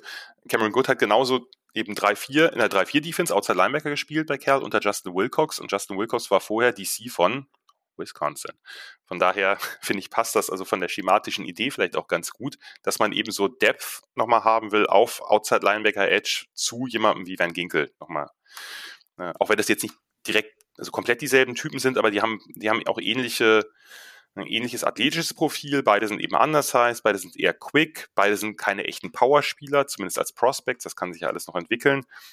Cameron Good halt sehr erfahren, hat eine große, großartige 2019er Saison gespielt, ist dann danach ein bisschen vom Radar verschwunden. Ich schätze auch, dass das so ein bisschen der Grund ist, warum der jetzt gar nicht wieder aufgetaucht ist als möglicher Draftpick. Ist, äh, also wendig, ähm, hat eine ganz, ganz gute Athletik, äh, ziemlich gute Inside-Counter, kann Gap-Shooting. Äh, wie bei Van Ginkel ist es so, er ist nicht ganz so bendy, wie seine Quickness-Werte nahelegen. Ähm, hat ein paar vernünftige Outside-Pass-Rush-Moves, einen guten Burst äh, around the edge, aber eben zu wenig Power. Keine besondere Leverage als Edge-Setter, lässt sich zu leicht bewegen. Run-Defense ist auch eher mäßig, aber wie gesagt, wir reden hier von Runde 7, da findest du keine fertigen Prospects mehr, da findest du Prospects mit einem bestimmten Profil. Und ich finde das so von der, von der Idee her kann ich, kann ich nachvollziehen, was, was Greer oder was die Finns mit ihm machen wollten, warum die den haben wollten. Tobi, möchtest du dazu noch was sagen, was ergänzen, noch was fragen? Äh, pff, nee, also wie, wie Jan schon sagt, also siebte Runde, da, da hört's, da hört's bei mir generell äh, schon auf, aber dieses Jahr nochmal im, im Speziellen die Idee konnten wir ja letzte Woche schon so einigermaßen äh, nach, nachvollziehen, aber ähm, wir werden es abwarten, was, äh, wo, wozu man ihn entwickelt bekommt. Wir haben auch gesagt, er wird schwer haben, in den 53er-Kader ja. zu kommen. Wir reden von siebter Runde, das kann ja auch sein. Ne? Das, dann holt man sich vielleicht auch Spieler, die man irgend, zu irgendetwas abcoachen will, die man vielleicht erstmal ein Jahr auf der Practice Squad parkt und guckt, ob die sich entsprechend entwickeln. Und es ist ja nun mal so, es ist ein verletzungsintensiver Sport. du hörst nicht mit demselben 53er Kader auf, wie mit dem, mit dem du anfängst. Von daher weißt du auch nicht, wie schnell dann doch die Chance auf Spielzeit sich manchmal bietet. Gut, dann würde ich sagen, gehen wir direkt mal weiter zu unserem letzten Pick im regulären Draft, Pick 247 von Tennessee bekommen. Und das war der Pick, wo ich mir wirklich an den Kopf gepackt habe und an, mit dem Kopf geschüttelt habe und gefragt habe, ja, WTF, ne? Und zwar Skylar Thompson, Quarterback, Kansas State. Jan, der löst Tour ab? ich habe auch mich gewundert, muss ich ganz ehrlich sagen, dass die, dass die Finns, also ich habe dadurch, dass ich natürlich auch in, dem, in der Kader und Roster-Management und äh, Roster-Building bei den Finns natürlich überhaupt nicht drin bin, war ich wie gesagt auch schon über, über Esokama ein bisschen, ein bisschen überrascht. Bei Skylar Thompson dachte ich, was, warum wollen die jetzt noch einen Quarterback? Ähm, auch da, nach kurzem Überlegen, weiß ich zumindest, was sie damit wollten oder glaube zu wissen, was sie damit wollten. Ne? Skylar Thompson, Kansas State Quarterback, sehr erfahren, viereinhalb Jahre Starter gewesen, paar Verletzungsprobleme in den letzten Jahren gehabt. Ist nicht der Quarterback, den ich jetzt, also ich hatte noch ein paar Quarterbacks höher als ihn, die undrafted gegangen sind, aber trotzdem hat der Pick eine gewisse Logik oder folgt einer gewissen Logik. Ich hätte wahrscheinlich eine andere Position bedient, aber äh, was ich getan hätte, ist total irrelevant. Skylar Thompson jetzt, hat jetzt nicht die dicksten Statlines aufgelegt, eher so ein bisschen der Typ Verwalter mit ein bisschen Running Ability. Aber wenn man sich mal sein Profil vergegenwärtigt, ne? Thompson ist ein smarter Quarterback, vernünftiger Arm, in der Regel gute Entscheidungen, hat in einer sehr RPO-lastigen Offense gespielt, ist underneath recht akkurat, Ballplacement so lala, aber you get the point. Das klingt einfach, finde ich, sehr nach Scheme-Fit und einfach nach möglichem Backup von Tour, denn der ist halt sehr viel näher an seinem Spielerprofil, als es ein Teddy Bridgewater ist und erst recht, als es ein Jacoby Brissett letzte Saison war. Und das war ja schon doch ein sehr, sehr unterschiedliches Profil. Und vielleicht hat man sich wirklich einfach jemanden geholt, der dann dritter Quarterback ist, wenn er sich dann eben so einen Spot angeln kann und äh, irgendwie quasi den Tour im Training mimen kann, vielleicht für die, für die Defense, für Scout-Team oder was auch immer. Und wer weiß, ne, weil weiß ja nie, wie sich entwickeln, wird man natürlich jetzt nicht von ausgehen, dass der irgendwie das Feld sieht äh, im Normalfall, aber ähm, das, das könnte so ein bisschen, könnte so ein bisschen die Idee dahinter sein. Ne? Also Tour hat bessere Mechanics, ist deutlich akkurater, schnellerer Trigger, so das ist ein ganz, ne, Talent ist, äh, ist schon sehr unterschiedlich, aber das Prinzip ist relativ ähnlich. Und, äh, und Thompson bringt dazu vielleicht noch ein bisschen ausgefeilteren Running Skills mit. Wie gesagt, ich äh, wiederhole mich da. Ähm, macht, macht irgendwie für mich, ja, wie soll ich sagen, in sich betrachtet einen gewissen Sinn. Tobi, du hast letzte Woche gesagt, du wirst absolut zum Skylar Thompson-Believer, wenn er uns den Ring holt, à la Kurt Warner. ja, das, das habe ich tatsächlich gesagt, aber sind wir mal ganz ehrlich, also ähm, ich rechne nicht damit, dass er, ähm, dass er mehr wird, also wenn er sich überhaupt gegen Chris Trevor da durchsetzen kann, wir haben ja noch einen Quarterback, wir haben ja jetzt insgesamt den vierten. Ähm, in erster Linie ein Arm fürs, ein Arm fürs äh, Trainingscamp. Einer der beiden, entweder Straveller oder, ähm, oder Skylar Thompson, wird als äh, in Anführungszeichen Emergency Quarterback äh, mit auf, mit auf dem Practice Squad durch die Saison gehen, falls mal was sein sollte. Aber mehr traue ich der ganzen Geschichte beim besten Willen nicht zu. Ja, also das war jetzt erstmal unser Draft. Äh, ich glaube, von wird alles überstrahlt von Channing Tindall. Wenn ich jetzt richtig höre, Erik Isukanma ist jetzt kein schlechter Pick. Und gut, und Runde 7, da ist man sowieso froh, wenn die überhaupt das Roster schaffen. Aber, und das hatten wir schon in der Vorbesprechung, dann haben wir tatsächlich mit unseren wenigen Picks wohl relativ gute Auswahl gehabt an, ähm, ja, an undrafted Free Agents. Da gab es einiges und wir haben ja letzte Woche auch, auch schon einige besprochen oder zumindest angesprochen. Ich würde jetzt Folgendes machen, weil ich nicht weiß, ob Jan sie wirklich alle im Kopf hat. Ich lese sie noch mal eben vor. Ähm, sag dazu auch ganz kurz, über wen wir wirklich schon was gesagt haben. Und Jan, du kannst gerne zu all denen was sagen, die du, zu denen du was sagen möchtest. Ja, können wir machen. Also, wir hatten dann einmal Edge Defender Owen Carney von Illinois, Defensive Liner Ben Still von Nebraska, Right soll, ich jetzt die, soll, soll, ich dann direkt was zu sagen oder willst du sie erstmal vorstellen? Ich lese sie einfach vor, würde ich sagen. Ja, erstmal vorstellen. Ja, gut. Wide Receiver Tanner Connor, Idaho State. Defensive End DeAndre Johnson, Miami. Defensive Tackle Jordan Williams, Virginia Tech. Defensive Back Elijah Hamilton, Louisiana Tech. Wide Receiver Brain Sanders, Ole Miss. Da hatte ich letzte Woche kurz was zu gesagt. Center Ty Clary, Arkansas. Den hatten wir zumindest erwähnt. Cornerback Kada Kahoo, Texas A&M. Panty, Panther Tom, Tommy Heatherly, über den haben wir was gesagt. Ebenso Running Back Secondary White, South Carolina. O-Liner Blaze Andrews, Minnesota. Erwähnt haben wir ihn, meine ich. Offensive Liner Deesh, Arizona State. Haben wir allein schon aus dem Grund erwähnt, weil in unserem Mockdraft hatte ich ihn in der vierten Runde gezogen. Und Defensive Back Verone McKinley, der dritte von Oregon. Auch zu dem haben wir letztes Mal was gesagt. Das waren so die, die uns zuallererst ins Auge gefallen sind. Aber da sind wir jetzt mal auf deine Meinung gespannt. Ja, da habt ihr schon zu denjenigen äh, was gesagt, die so die hochpreisigsten sind. Ich hatte das in der Vorbesprechung schon mal kurz erwähnt. Für mich eine der besten UDFA-Klassen. Und das ist natürlich auch, äh, liegt natürlich ein bisschen in der Natur der Sache. Ihr seid ein mittelgutes Team aktuell mit wenig Draftpicks und neuem Coaching-Staff. Das heißt, da gibt es auch nicht so viel favorisierte Altlasten. Und in solche Situationen kommen die hochpreisigeren Undrafted Prospects dann durchaus gerne hin. Ne, das ist, äh, das ist einfach was da, ähm, da lassen sich eher hinlocken. So, dann, ähm, wen hast du denn besonders auf dem Schirm? Fragen wir mal so rum. Äh, ja, äh, Kellen Deesh ist derjenige, der wahrscheinlich äh, der bekannteste Name ist. Ähm, der O-Liner, der Tackle von Arizona State. 6-7, 303, 32 Viertel Arme, du hast es schon gesagt, der war halt, äh, der war halt, oder es war eigentlich damit gerechnet worden, dass der eben gedraftet wird. Allein deswegen, weil der eine unglaubliche Athletik hat. Ne? 4,89 gelaufen mit, äh, mit 303 Pounds, 4,43er Shuttle, also die Quickness auch absolut pervers. Movement Skills sieht man auch ganz deutlich äh, auf dem Feld, aber hat halt sehr kurze Arme. Äh, mit 32, nee, was war das, 32 Viertel Arme. Das ist für einen Tackle halt sehr, sehr wenig.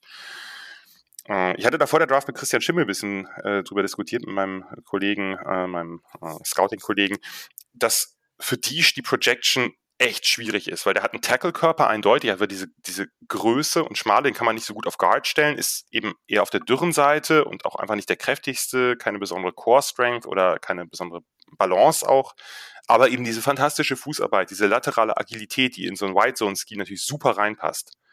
Ähm, ich glaube, so ein bisschen dieses, diese unklare Projection in Verbindung mit dem sehr hohen Alter, der wird 25, schätze ich mal, wird dazu geführt haben, dass er undrafted gegangen ist. Was mich schon sehr wundert, ja. Aber Richtig. bei dem rechnen wir tatsächlich, Tobi, korrigiere mich, wenn ich das falsch sehe, rechnen wir mit Sicherheit damit, dass er zumindest das 53er Roster schafft und vielleicht sogar zumindest ähm, auf, eine, auf eine wirklich bemerkenswerte Anzahl von Steps kommt. Naja, das, das zweite, das zweite sehe ich jetzt noch nicht so, aber ähm, so eine Backup, eine Backup-Rolle ähm, kann er durchaus gut erreichen, weil da sind wir, was so, was so das Roster angeht, hinter den äh, Splashy Free Agent Signings ja doch etwas äh, schwach aufgestellt. Ich wäre bei, also meistens ist es ja schon so, dass die undrafted Free Agents nicht umsonst undrafted sind. Man hat dann immer wieder welche, äh, die, wo man dann denkt, oh krass, wie konnte das passieren? Aber es ist auch oft so, dass die sich dann nicht entsprechend, zumindest nicht sofort auszahlen. Von daher, äh, also auf jeden Fall, dass er auf jeden Fall relevante Snaps sehen wird, wäre ich vorsichtig, kann natürlich immer passieren, aber auf jeden Fall würde ich bei keinem UDFA ehrlich gesagt drauf wetten aber ist natürlich einfach einer der, der bekanntesten und überraschendsten vielleicht auch gewesen. Und ich denke, dass ihr eben auch ein paar Euro mehr äh, geboten habt, dass er zu euch gekommen ist. Ja, Vermute ich zumindest. Gut, und bei uns hat er, ich habe ja lange Zeit unsere O-Line No-Line genannt. Klar, wir haben die jetzt zu reparieren, aber ähm, sie strotzt immer noch nicht unbedingt vor Qualität. Von nee, das, da darum. Gesprochen. Und interessanterweise, das fand ich, das fand ich dann ganz witzig, dass ihr mit Blaze Andrews von dem, dem Minnesota äh, Tackle slash Guard, also der hat halt äh, Guard und Tackle bei den Gophers gespielt, ähm, dass ihr einen zweiten Spieler geholt habt, der also längere Arme, aber ein relativ ähnliches Profil hat, weil der auch groß, eher schmal ist, auch sehr athletisch, nicht ganz so athletisch wie Dish, aber schon auch sehr athletisch und leichtfüßig und auch wieder nicht genügend Core Strength, nicht genügend Balance. Also das wirkte auch schon wieder sehr nach Fit ausgesucht, dass man gerade diese beiden Tackles bezeichnen sie beide einfach mal als Tackles, äh, gewählt hat als, als UDFAs. Ja. ja. Dass die sich vielleicht einfach battlen dann im, im, im Camp und sagen, hier, wir haben zwei Typen, die haben eine relativ, äh, sind relativ ähnlich gebaut, äh, ähnliche Voraussetzungen athletisch, mehr oder weniger. Und wir schauen mal, wer von beiden dann vielleicht einen besseren Eindruck macht. Du hast aber bestimmt noch mehr Spieler, die interessant sind. Ja, uns, ja, wie gesagt, es gibt einige. Also Zaquandre White, der, der Running Back von South Carolina, ist halt, äh, ist halt schon ein, ein, ein ja, witziger Spieler auf seine Weise. Also das ist ein, ein Spieler, der ja nicht unbedingt den sagen wir mal, diszipliniertesten Laufstil hat, um es vorsichtig zu formulieren. Also der ist absolut wild, unberechenbar. Ich glaube, das überrascht ihn manchmal selbst, was er da macht. ähm, der hat jetzt, das ist wahrscheinlich ein bisschen ein, ein Grund, warum der äh, warum der undrafted gegangen ist, weil er eben nicht so die Vision hat, nicht so die Instinkte als gerade als Inside Runner nicht, also der bounced halt viel nach außen, selbst wenn er irgendwie eine Lücke da hat. Der liebt das Open Field, weil er da einfach seine unglaublichen Moves halt auspacken kann. Der bleibt halt zu selten in der Playstruktur und ich glaube, das ist was, was Coaches wahnsinnig machen wird.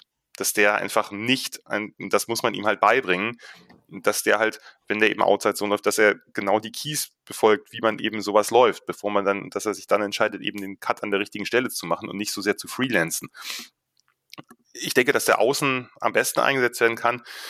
Ah, der ist einfach, das ist einfach ein witziger Typ. Der ist nicht besonders kräftig gebaut mit 6'1", aber hat und läuft auch sehr hoch, wo man immer denkt, okay, dann der kriegt halt viele Bodyshots, aber der hat eine ziemlich starke Contact Balance dafür und vor allem wirklich unfassbare Moves. Also der kann Gegner lächerlich machen. Äh, der kann, der hat alles äh, im Arsenal und setzt das halt in was, in welcher Kombination auch immer ein. Wie gesagt, manchmal, glaube ich, überrascht er sich selbst damit, dann kriegt er Geräte außer Balance durch seine Moves. Aber ähm, ja, ist, ist einfach ein, ein, Spieler, der mit dem Ball in der Hand gerade im Open Field sehr gefährlich ist. Ich habe das als Fazit unter meinem Saquandi Wright Scouting Report stand, Saquandri White ist ein spektakulärer oder ist spektakulärer Backyard Football mit einigen Plays zum Verzücken und anderen zum Haare raufen. Und ich glaube, das passt so ein bisschen, wenn man sich von dem ein Highlight-Tape anguckt, denkst du, oh, der muss aber ein hoher Draft-Pick sein oder so, bis du dann siehst, okay, für diese Highlights läuft er auch sich zehnmal fest, wo er sich nicht festlaufen müsste. Aber halt mega spaßiger Spieler. Aber scheint halt dann auch wieder so eine Art Scheme-Fit zu sein. Ne? Also auch wieder für so ein Outside-Zone-Running-Game äh, prädestiniert von seinen Skills her. Ich, ich hätte nicht unbedingt, oder ich hätte es nicht unbedingt, ich hätte nicht unbedingt darauf gewettet, dass er zu einem Outside-Zone-Team kommt. In der, Im Prinzip hast du recht, weil er eben vor allem eben Outside-Zone, Sweeps, Pitches, also alles, was ihn nach außen bewegt, äh, weil er da glänzt. Aber der hat halt einfach, also der ist nicht jemand, der patient ist. Wie diese, diese Outside-Zone-Runner, ne, die mit der, mit dem, mit der Play-Struktur halt so flowen hinter der O-Line und die Lücke erspüren und sofort decisive da reinschießen, sondern bei ihm, den muss man halt formen, damit er diese unglaublichen Moves und auch seine Contact Balance, die er hat für seine Größe, damit er das halt besser ausspielen kann. Das muss man, da muss man so ein bisschen äh, bisschen schauen. Äh, der ist aber, das muss man auch dazu sagen, wenn man sich diese, diese äh, Werte von Pro Day anguckt, der, der spielt schneller, als er da getestet hat. Also deutlich schneller. Das ist schon, das ist schon ein witziger Spieler. Wie gesagt, einmal, es gibt nicht so viel Tape von ihm, aber einmal dieses, es gibt so dieses Highlight-Tape, das heißt irgendwie, glaube ich, Shiftiest Runner in die SEC oder so.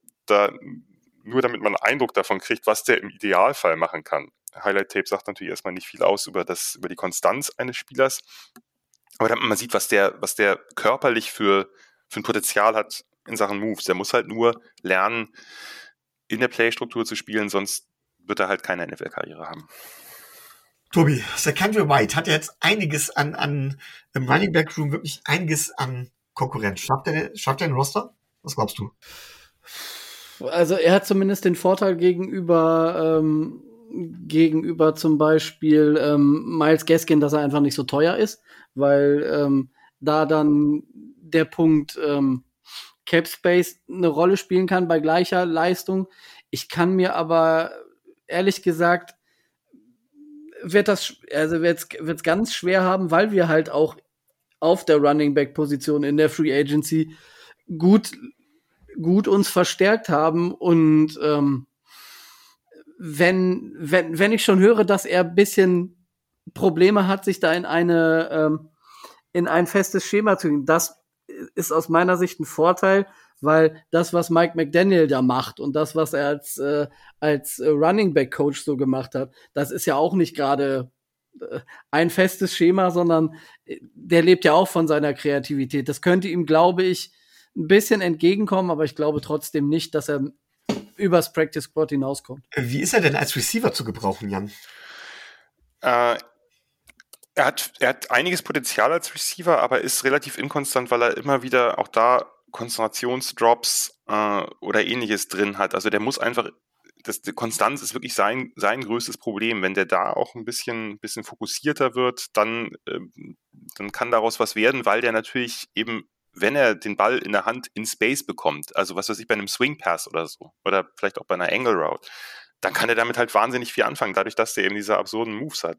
Das heißt, wie gesagt, ich, ich glaube, ich würde auch schätzen, Stand jetzt, das ist ja noch, ist ja einfach lange hin, dass der eher jemand ist, der sich für die Practice Squad empfehlen muss, einfach weil der, weil der noch ein bisschen braucht, bis er, glaube ich, ein NFL-Feld sehen kann und da eben die Playstruktur auch beherzigt, äh, entsprechend, um sein, um eben auch seine Skills dann bestmöglich auszuschöpfen, jedes Play. Aber wer weiß, vielleicht, äh, vielleicht überrascht er ja. Ich meine, für sowas gibt es immer gute Beispiele. Wir haben ja einen im Roster hier mit Nick Dietem, wo wir beim Anfang, ja. Anfang ja, wir wiederholen es immer wieder, wo wir bei den ersten Spielen gesagt haben, um Gottes Willen, der kann in der NFL nicht zu versuchen. Er ist jetzt einer der besseren Slot-Corners. Ich war einer meiner Sleeper in, in dem Draft. Ich möchte übrigens bei den Running Backs noch erwähnen, ich finde es sehr ungut, dass ihr Chase Edmonds geholt habt, der einer meiner All-Time Mid-Round Crushes war auf, auf Running Back vor dem damals, also Small School. Ich bin ein Riesenfan von Chase Edmonds. Auch da finde ich das Fit mit den Dolphins einfach nicht gut. ich muss das so deutlich das, sagen. Wenn du das jetzt als Dolphins-Fans sagst, sage ich, wir haben alles richtig gemacht. Ob er, ja, mal, mal schauen. Also ich bin ja auch gespannt, wie das mit Mostert wird. Ne? Also ihr habt ja einen interessanten Room, der deutlich, deutlich besser sein sollte als die letzten Jahre. Ähm, bin mal gespannt, wie sich, wie sich das dann zeigt, weil wahrscheinlich ja auch ein etwas größerer Fokus auf einer bestimmten Art von Laufspiel jetzt gelegt werden könnte, sage ich mal. Gut, dann fragen wir mal weiter. Gibt es ja. einen weiteren Spieler, mit, auf den du mit dem Finger zeigen würdest? Äh, nein. Auf mindestens einen musst du noch erwähnen. Ja, also sind auch schon, sind schon noch ein paar. Also Braylon Sanders habt ihr ja angesprochen, äh, wo wir jetzt, wenn wir kurz mal auf die, auf die Skillplayer gehen, wo wir schon bei White waren. Ich unterbreche ähm, dich da ganz kurz, weil tatsächlich habe ich gesagt, äh, in der Nachbesprechung, Braylon Sanders ganz anderer Typ als Isum Kanma, aber mir gefiel Sanders tatsächlich besser als Spieler irgendwie. Äh, mir nicht, aber äh, ist in der Tat ein ganz anderer Typ als, als Esokama. Äh, ist einer von äh, den Receivern von Matt Corral gewesen bei Ole Miss. Und zwar derjenige, der halt der Speedy Outside Guy war. Richtiger Deep Threat mit dynamischen Routes, guten Ball-Tracking Downfield, rechtssichere Hände. Ganz nette Releases, aber halt jemand, der eben nicht über Power kommt, der nicht über Play Strength kommt, der jetzt, sagen wir mal, in Contested Catches jetzt nie der absolute Wahnsinn sein wird. Ich mochte dort Terry Drummond, den anderen Ole Miss Receiver, ein bisschen lieber, aber da, da, der wäre jetzt ähnlicher wie Esukama gewesen, also der, der Yak-Guy, der Yards of the Catch-Guy. Und den habt ihr ja. Hier ging es halt nochmal um Depth für eine der Speed-Positionen. Vermutlich. Und von daher äh, weiß ich gar nicht, ob die sich unbedingt bekämpfen werden um einen Roster-Spot oder ob Sanders vielleicht einfach, ob es darum geht, nehmen wir einen Receiver mehr mit oder nicht. Äh, weil der ist, äh, der ist halt, also der ist nur in Anführungsstrichen 4,48 gelaufen, der ist aber schnell. Und jetzt nicht Tyreek Hill schnell, nicht Jalen Waddle schnell, aber halt schnell. Und der andere, Tanner Corner, Idaho State, ist so ein, so ein FCS Hate Speed Prospect, äh, schon ein bisschen älter, ne, aber 6'3, 226, also eher so AJ Brown ungefähr oder sowas.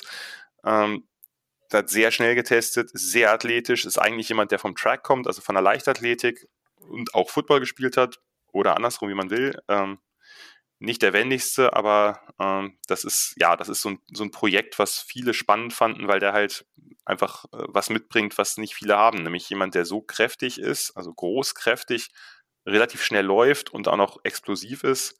Äh, also hat einen netten, netten Burst aus den Breaks, muss halt noch viel lernen, äh, hat nicht die allersichersten Hände, aber äh, natürlich einfach ein interessanter Spieler, um den mal im Camp zu testen, ob der vielleicht den Sprung äh, der natürlich bei ihm größer ist, einfach, weil er eben aus einer kleineren äh, Division kommt oder Subdivision, ob der vielleicht irgendwie zumindest was für die Practice Squad ist. Dann äh, machen wir die Defense mal andersrum. Ich denke, wir müssen über Ron McKinley reden, aus mehreren Gründen. Da überlasse ich Tobi das Wort. Das war der Spieler, den er sich sofort ausgesucht hat. Ein Spieler, über den er reden möchte.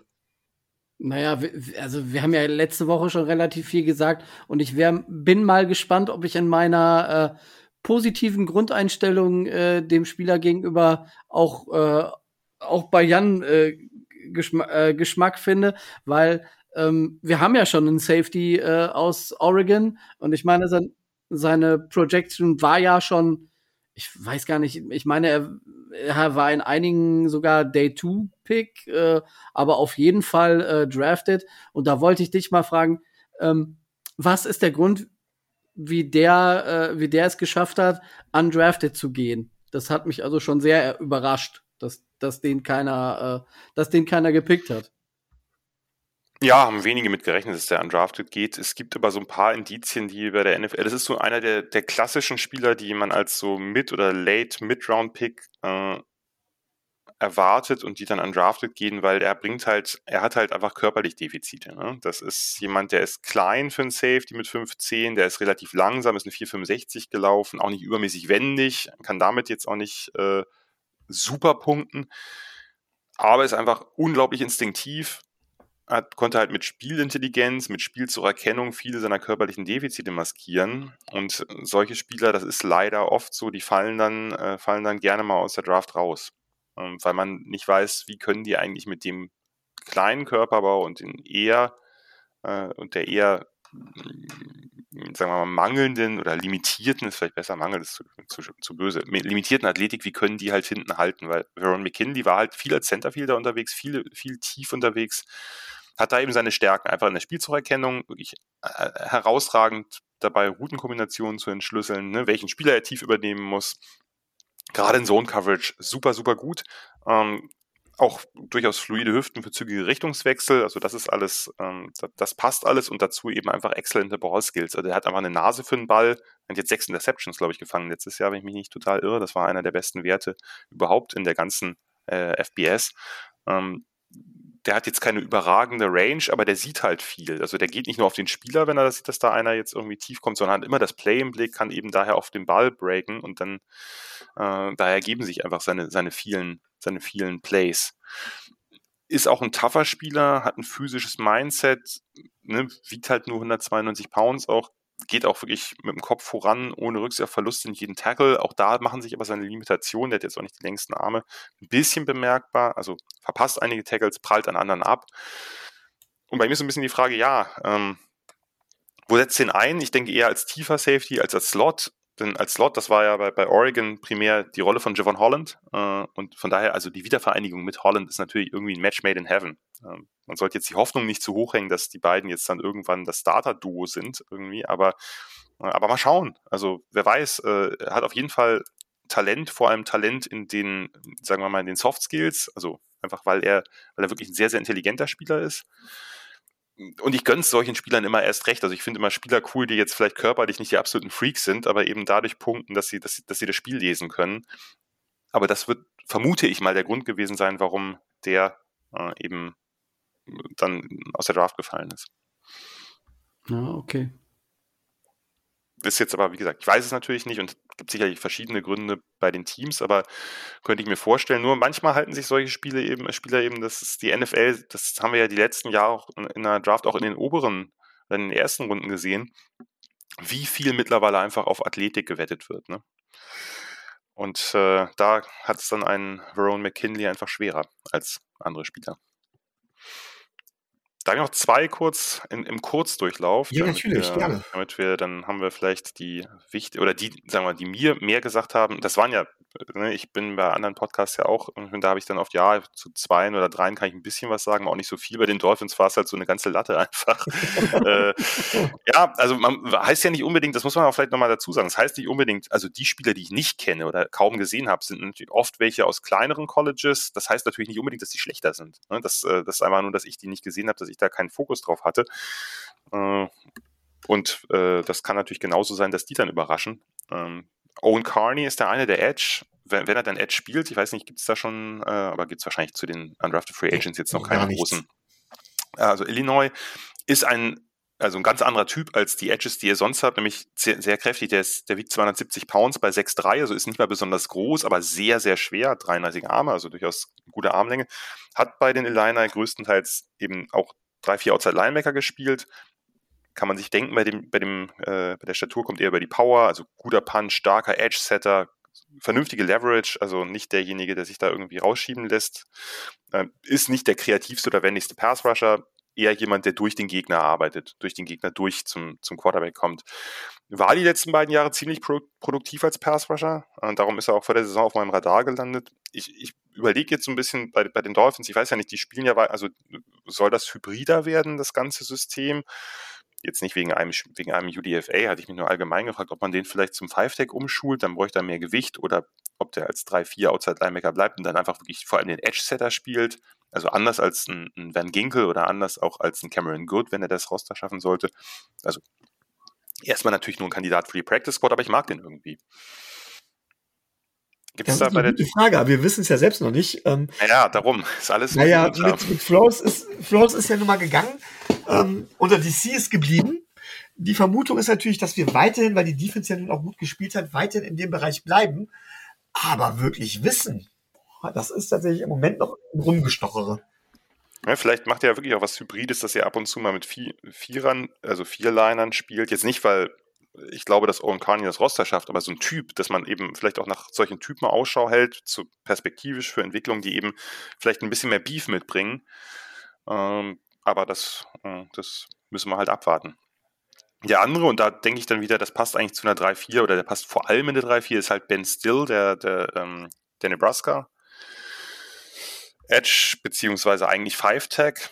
Ähm, der Astilli hat in einer, in einer, äh, also auch in einer 3-4 gespielt. Ähm, guter Effort, aber nicht nur ein Effort-Spieler, wie man bei solchen äh, Spielern das oft denkt. Nicht nur ein Powerplayer, sondern der hat mit ein bisschen Athletik überrascht, ist mit bei einer 6-4-300, also ist schon auch durchaus kräftig, ist eine 5-0 glatt gelaufen, hat einen ziemlich krassen Shuttle von 4,29 hingelegt. Also der ist, der hat eine gewisse Wendigkeit. Davon sieht man auch was auf dem Feld. Also der kann auch mal durch ein Gap schlüpfen.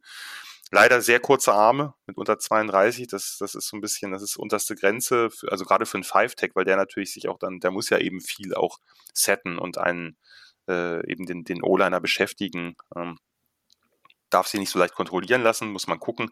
Gute Power im Kontakt, überraschend gute Produktion in den letzten Jahren äh, bei meinen Huskers gehabt, aber ja, ähm, glaube nicht, dass er eine große Chance auf Roster hat, aber der ist vielseitiger einsetzbar, als man zunächst denken möchte und vielleicht, äh, vielleicht schafft das ja über die Practice Squad. Wie gesagt, ihr habt da ein paar, paar Kandidaten, finde ich, die, ähm, die zumindest entwicklungsfähig sind. Ob sie sich entwickeln, das hängt ja dann auch noch von anderen Faktoren ab, die wir jetzt gar nicht, gar nicht alle einfließen lassen können. Aber äh, diese UDFA-Klasse ist auf jeden Fall, also sowohl an der Spitze als auch von dem, was dann dahinter kommt, fand ich die recht gut.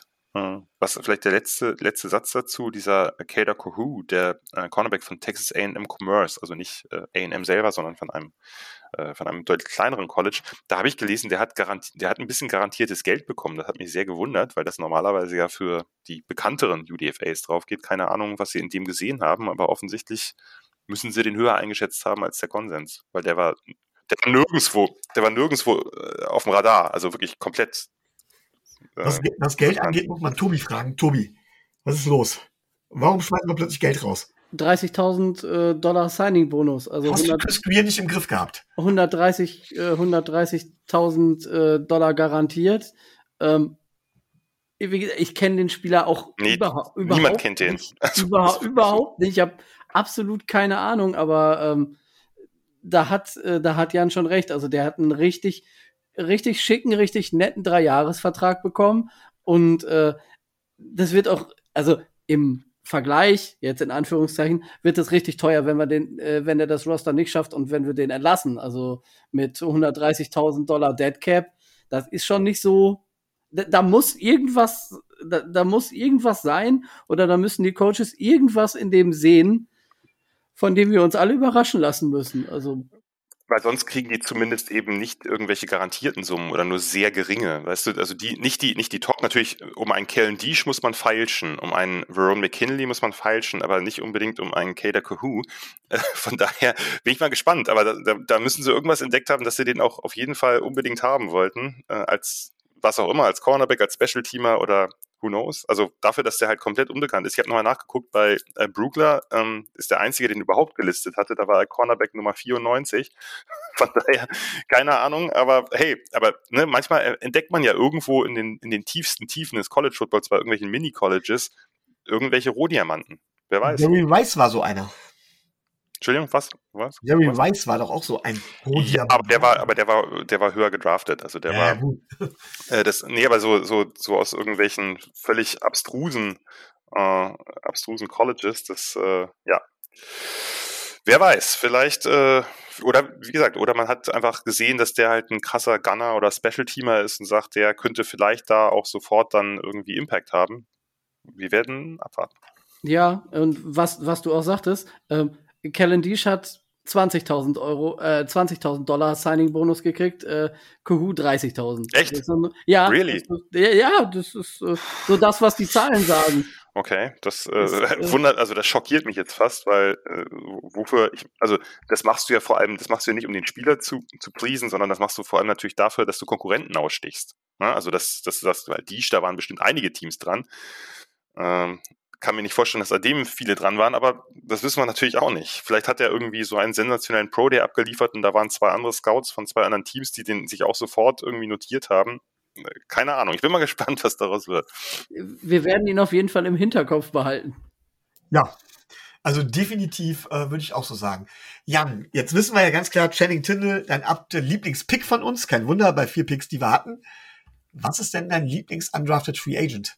Bei der Klasse, bei der starken Klasse, wie du es sagst? Uff, das ist, das, das kann ich, kann ich schwer sagen. Also äh, vom Namen, der Name, der größte Name ist halt McKinley. Ne? Das, äh, das, das muss man dazu sagen. Und der ist sicherlich auch einer, der die größten Chancen hat, neben, neben, neben Deesh wahrscheinlich irgendwie äh, Richtung Roster zu schlüpfen. Aber das kann ich, das kann ich nicht wirklich sagen. Also da finde ich, ähm, da finde ich einige spannend.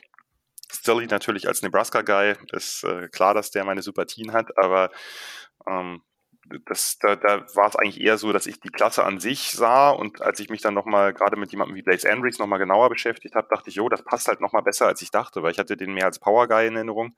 Ähm, der ist aber äh, auch ein krasser Athlet und dann dachte ich, naja, okay, dann haben sie da wirklich zwei geholt, die irgendwie in, ins Profil passen. Bei White war ich überrascht, dass der äh, zu, den, zu den Dolphins ist, aber vielleicht macht man da ja wirklich, äh, vielleicht hast, habt ihr ja recht und man geht das Ganze nochmal ein bisschen kreativer an und ähm, äh, ich hätte jetzt gedacht, man holt sich einen der, der klassischeren One-Cut-Zone-Runner, die eben genau das auch, sagen wir mal, relativ diszipliniert verfolgen, aber das hat man nicht gemacht. Man hat sich halt ein bisschen die Wildcard geholt, wenn man so will, oder Whitecard in dem Fall.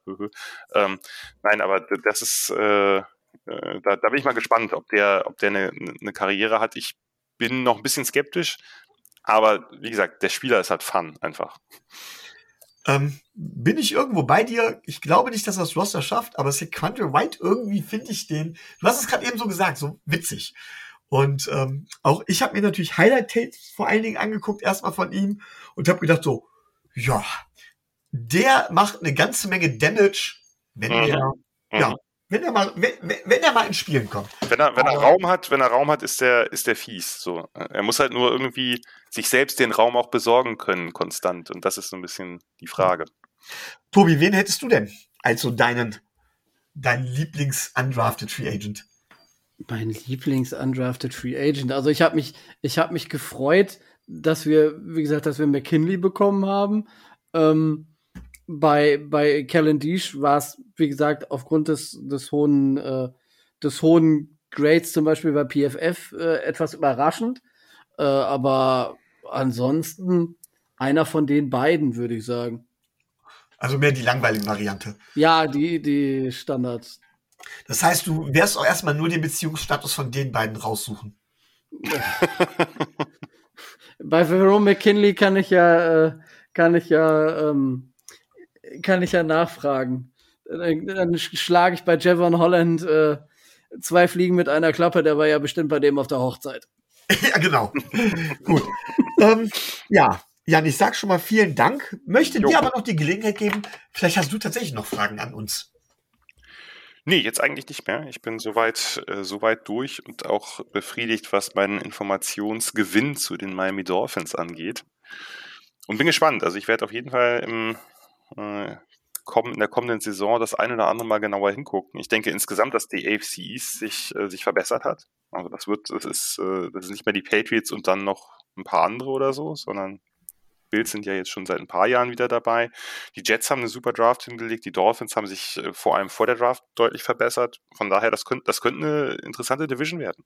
Also, Glaube ich tatsächlich auch.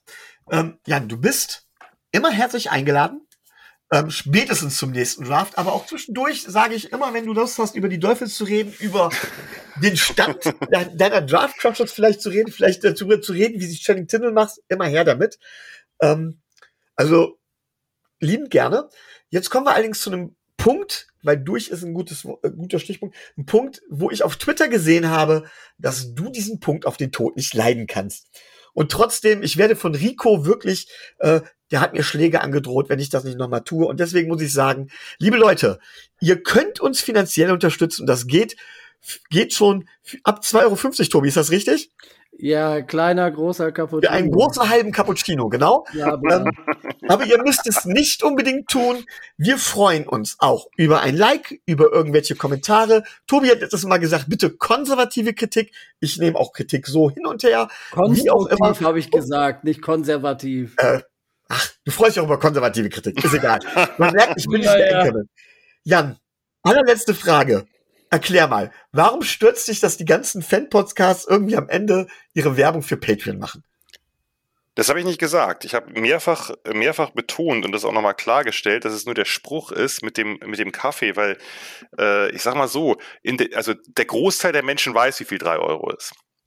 Das, dieser Spruch, es ist echt nur ein Kaffee im Monat, nachdem ich den ungefähr 30 Mal gehört habe, nicht übertrieben, äh, habe ich gedacht, ja Leute, wie gesagt, ich, ich weiß, wie viel drei Euro sind. Wenn ich drei Euro spenden will oder geben will, dann tue ich das gerne, aber ich muss nicht extra noch äh, vorgerechnet kriegen, wie, wie viel meines, sagen wir mal, meines Luxuskonsums eines Kaffees bei Starbucks, obwohl der wird teurer sein, äh, oder bei einer Bäckerei dann jetzt dafür drauf geht, weil really, ich weiß es. Wichtige Frage, darf Rico weiterhin vom großen halben Cappuccino sprechen? Halben großen Sohn. Ich wollte es niemandem verbieten, aber ich, ich, darf doch trotzdem sagen, was ich, äh, natürlich, wo natürlich. ich denke, oh, jetzt schon wieder, echt? Mich, Nein, also, mich will ähm, ich nur in Nein treiben. Ja, ich merke schon, ich werde hier irgendwie nochmal am Ende an die Wand genagelt, aber äh, Nein. Also, ich, versuche mich, ich versuche mich rauszuwinden, soweit es geht. Alles gut. Äh, liebe Leute, wir freuen uns natürlich darüber, wenn ihr uns monetär unterstützen wollt. Wenn ihr das nicht tut, ist es aber auch vollkommen okay. Tobi, meine Wenigkeit und ich glaube auch Rico, wir wissen, dass wir das nur hobbymäßig machen. Und ähm, wir freuen uns über jeden, der uns anhört. Das ist sowieso der größte Gewinn. Und in dem Sinne glaube ich, wenn jetzt keiner von euch mehr anderen mehr was sagen möchte, stay tuned und find's ab.